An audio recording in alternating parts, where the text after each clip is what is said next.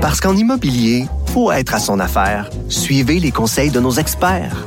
Via Capital, les courtiers immobiliers qu'on aime référer. Bonne écoute. Geneviève Peterson. Une animatrice pas comme les autres. Cube Radio. On est avec Nicole Gibaud. Salut Nicole. Bonjour Geneviève. Écoute, un souper euh, qui fait jaser, un souper de complotistes euh, qui se sont réunis euh, dans la région des Laurentides samedi dernier et auquel a participé quand même des figures importantes du mouvement. Là, je fais allusion entre autres à Steve, l'artiste, Charland, Mario Roy, qui défraient régulièrement la manchette pour leurs opinions, bon, très controversées par rapport à la pandémie de COVID-19. Et là, euh, bon, ils se sont réunis samedi passé. Il y a eu des plaintes. La Sûreté du Québec est intervenue parce qu'ils se partageaient des photos sur les réseaux sociaux, photos et vidéos. Deux enfants, deux enfants, Nicole, étaient présents avec ce groupe d'adultes. Euh, il n'y a pas de, vraiment de terme autre que de dire, premièrement, ben, regardez, c'est la même rengaine, c'est le même discours. Euh, le je me moi, euh, c'est toujours la même chose.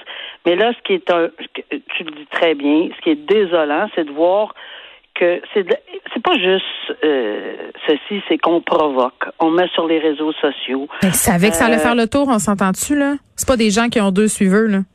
Non, c'est ça. Alors, euh, on, on, provoque, on, on, on plante des, des, des idées euh, constamment, on s'en fout, c'est pas vrai, euh, etc.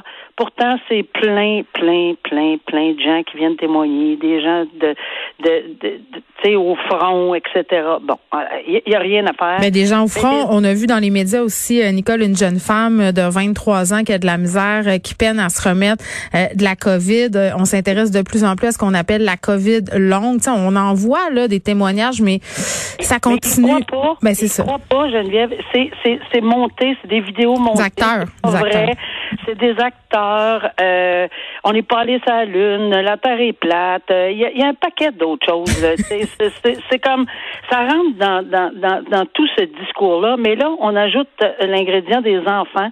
et tu fais bien de le souligner. on se souvient qu'on a parlé la dernière fois. J'ose espérer que c'est pas des gens qui ont des gardes partagées parce qu'on sait très bien. On sait qu'est-ce qui peut arriver. Et ce qui peut arriver, puis il y a eu une décision, puis c'est clair, net et précis dans les circonstances de la Cour supérieure à cet effet-là. On ne place pas un enfant, on ne peut pas le placer, un enfant qui, qui son cerveau n'est pas assez développé, il va suivre papa, maman. Non, mais imagine-tu en plus, moi, moi c'est quelque chose qui me préoccupe depuis le début de la pandémie. Euh, les enfants qui sont euh, dans des familles où on a des discours complotistes, je parle pas des familles où on, on pose des questions, parce que même moi, chez nous, parfois, à la table, à l'heure Nicole, on a des questions sur les décisions du gouvernement, des discussions avec mes enfants.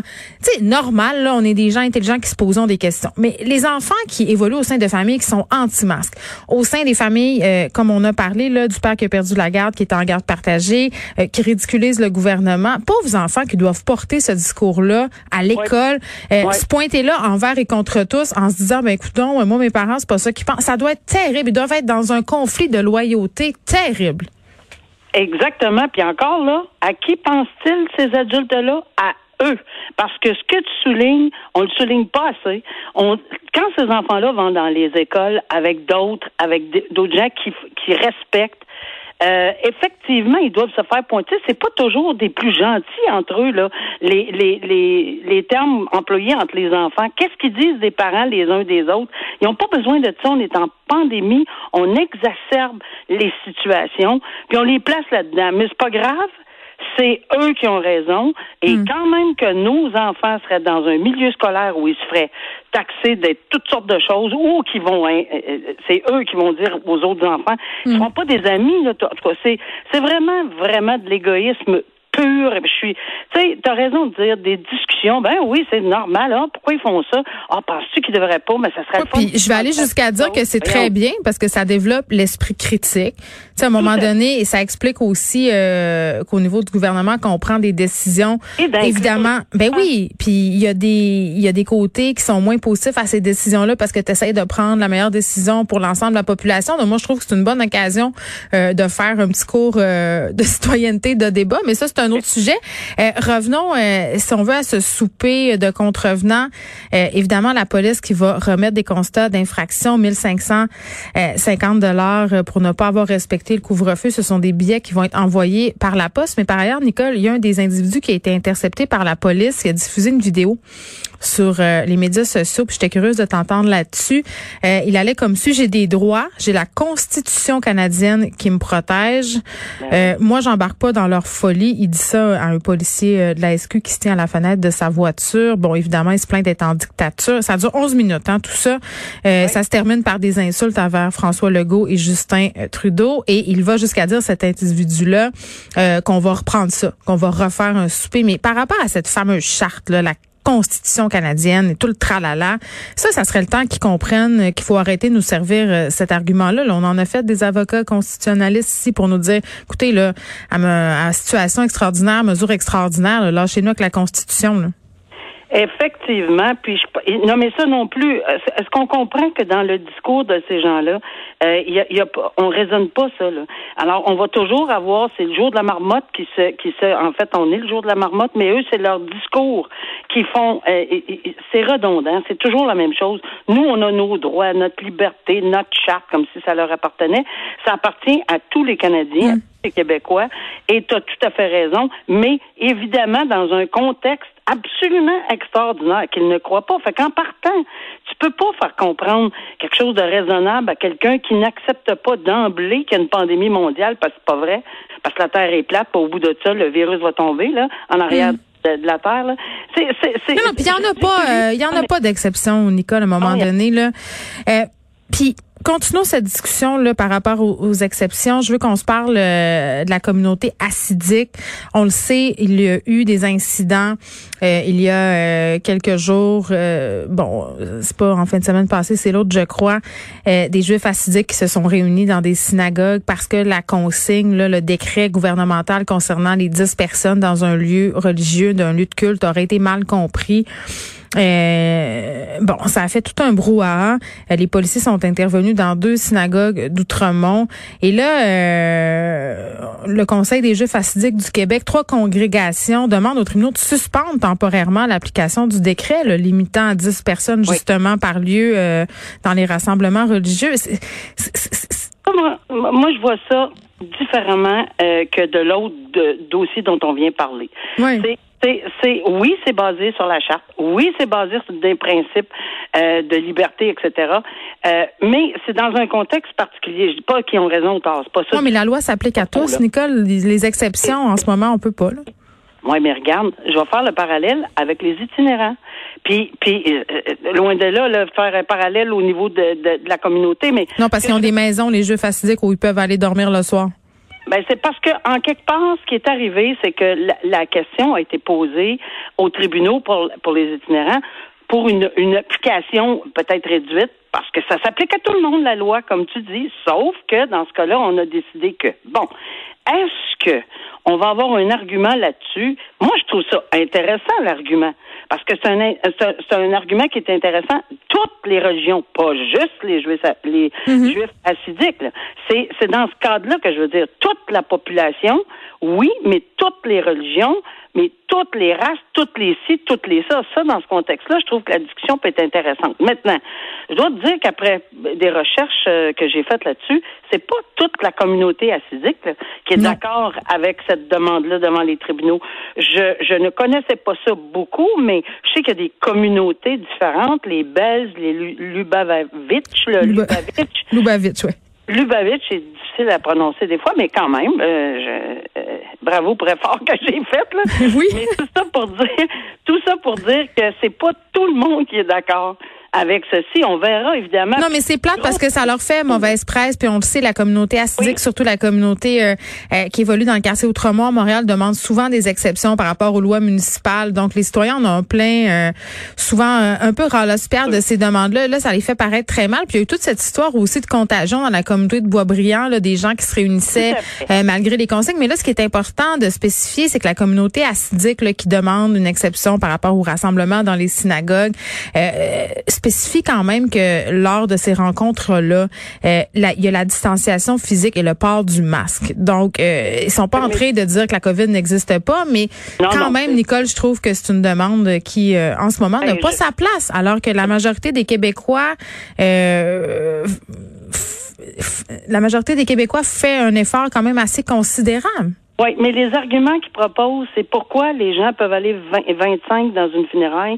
pourquoi dans une... mais une funéraille, c'est pas la même chose. Excuse-moi, mais une funéraille, c'est un moment euh, majeur dans la vie d'une personne. Il y a une personne qui est, euh, qui est décédée pour un, un, culte religieux qui a lieu chaque semaine. C'est pas la même portée symbolique, on s'entendra, là. Mais je suis un peu, je suis un peu beaucoup d'accord, mais je vois vraiment, comme tu l'as souligné, une grosse différence, une nette différence entre les arguments sur la charte dans un cas et les arguments sur la charte de l'autre, évidemment. Et euh, je pense que ça va être un dossier intéressant, mais je suis, je serais enclin à te dire que je suis d'accord avec toi pour qu'on respecte tous, mais tous, peu importe la religion. sais, ça sera pas long, là. C'est un coup à donner, tu sais. Dieu, va Dieu va leur pardonner. Enfin, je, je serais d'accord de qu'on respecte tous, mais on verra au niveau la procédure judiciaire qu'est-ce qui va euh. Bon, on s'en va complètement ailleurs. Euh, un Hells Angel trouvé coupable d'avoir intimidé un garde de sécurité. Euh, Serge Lebrasseur qui avait eu son vœu une chicane, une altercation avec un gardien de sécurité à l'entrée de la traverse Sorel-Tracy. C'était en juin 2019. Il a été reconnu coupable d'intimidation par un juge la semaine dernière. grosso modo, et le gardien et cet homme-là avaient la même version, mais presque. C'est-à-dire qu'il y aurait eu une altercation. Euh, Serge Lebrasseur se serait fâché, aurait insulté, aurait fait rugir son moteur près du gardien, l'aurait intimidé. Lui dit euh, que oui, il était fâché, mais qu'il s'est pas comporté de la sorte et le juge l'a pas cru. Non, il l'a pas cru. Puis c'est sa prérogative, ça, appartient au juge, ça, a toujours appartenu, ça m'a toujours appartenu. Mm. Là, c'est la crédibilité. Et, et il faut le motiver. Et ce que je trouve intéressant, je vais ajouter un élément, c'est que euh, le juge a dit euh, c'est pas évident quand on voit quelqu'un arriver avec une veste de Hells Angel avec les patchs. C'est intimidant en soi, là. On s'entend dessus. En soi, c'est intimidant. Puis ça, je trouve ça très intéressant qu'ils le disent parce que c'est pas oser le dire, c'est le dire. Et c'est évidemment euh, quelque chose qui a fait pencher dans la balance. Puis on n'intimide pas un petit peu. On intimide ou on n'intimide pas? Alors, le juge a dit, garde, c'est pas un petit peu. Là, on a, on, on Ils étaient deux clairement, exact, clairement intimidé cette personne-là, clairement dans ses fonctions, clairement avec une veste qui était pas euh, reposante d'emblée là, à regarder. on parlait de portée symbolique, là, le crest des Hells Angels en a toute une. Ben, exactement. Donc, euh, ben, c'est quand même un, crime qui est passible. Ben, on dit pas que c'est ça, mais tout dépendant de ses antécédents judiciaires. Là, il est mm-hmm. trouvé coupable, évidemment. Alors, il est passible de cinq ans d'emprisonnement, toujours passible. Dépendant de ses antécédents, peut-être qu'il qu'il n'y en a pas d'antécédents judiciaires. C'est déjà arrivé de voir ça. Ou peut-être qu'il y en a plusieurs en intimidation ou en menace ou en voie de fait. Ça va être pris en considération. Bon, Nicole, on se repart demain. Merci beaucoup. Merci. À demain. Il y a Jean-François Roberge, ministre de l'Éducation, qui tient un point de presse euh, en ce moment. Euh, dit merci aux enseignants euh, parce que c'est la semaine des enseignants. On sait que là, euh, le ministre Roberge est largement critiqué sur sa gestion de crise, gestion des écoles par rapport à la COVID-19. Nous confirme par ailleurs que la semaine de relâche aura bel et bien lieu cette année. Je pense que c'est pas une surprise pour personne. fait un retour aussi sur ce fameux programme de tutorat. vous savez, là, la semaine dernière, le gouvernement du Québec mis sur un site internet où euh, des étudiants, euh, des personnes en éducation, euh, des bénévoles pouvaient aller s'inscrire pour devenir tuteurs pour des élèves qui auraient des difficultés scolaires. là, ça c'était la semaine passée. On nous dit le programme va se déployer bientôt. On sait pas quand. Dans, ces, dans certains endroits, par contre, ça va être dès cette semaine, mais c'est vraiment pas partout. Et euh, c'est ce qui était un peu critiqué par rapport euh, aux personnes du milieu à qui j'ai parlé euh, cette semaine et la semaine passée par rapport à tout ça. On nous dit, OK, on nous promet des belles affaires, mais ça arrive quand? On perd des précieuses semaines. Hein? Je parlais avec Égide Royer, là, qui est un spécialiste de la réussite scolaire. c'est une superbe initiative. Par ailleurs, c'est une des initiatives qu'il avait suggérées quand il avait été consulté par le gouvernement. À un moment donné, si on perd des semaines, si ça prend des mois avant que ça soit mis en place, c'est un peu comme si on attend le vaccin jusqu'au mois de septembre. Là. Ça donne pas grand-chose dans. Euh, évidemment, se fait questionner en lien avec les négociations de la convention collective pour les profs. Tension est quand même vive hein, entre les différentes alliances de profs, les syndicats et euh, le gouvernement. Euh, le ministre Jean-François Roberge il dit, c'est normal qu'on ait de l'attention. Euh, vous vous rappelez, on a parlé à l'Alliance des profs de Montréal qui exigeait rien de moins que sa démission la semaine passée. Stratégie quand même assez classique d'une négociation en temps de crise. Mais là, on va être curieux de savoir qu'est-ce qui se passe avec les notes. Moi, tantôt, j'ai reçu le bulletin de mon fils en maternelle. Les enjeux ne sont pas très grands. vous allez me dire, là, en maternelle, tu passes ou tu coules ton coloriage puis ton découpage au ciseau, euh, c'est pas super. Mais pour les enfants euh, euh, qui sont rendus plus loin dans leur cursus scolaire, évidemment, ce bulletin-là qui va compter, on sait pas encore pour combien de pourcentage. il y en aura deux. moi, j'ai hâte de voir le bilan de tout ça. Jean-François Roberge qui a dit, qui a demandé d'avoir de l'information par rapport à tout ça, par rapport à ce premier bulletin. On veut savoir si on risque d'avoir des problèmes en fin d'année. Moi, j'en ai une déjà une réponse pour le ministre Roberge. Ben oui, il va en avoir des problèmes euh, à la fin de l'année parce qu'il y en a déjà des problèmes. La pondération, là, il faut qu'elle soit revue et revue maintenant.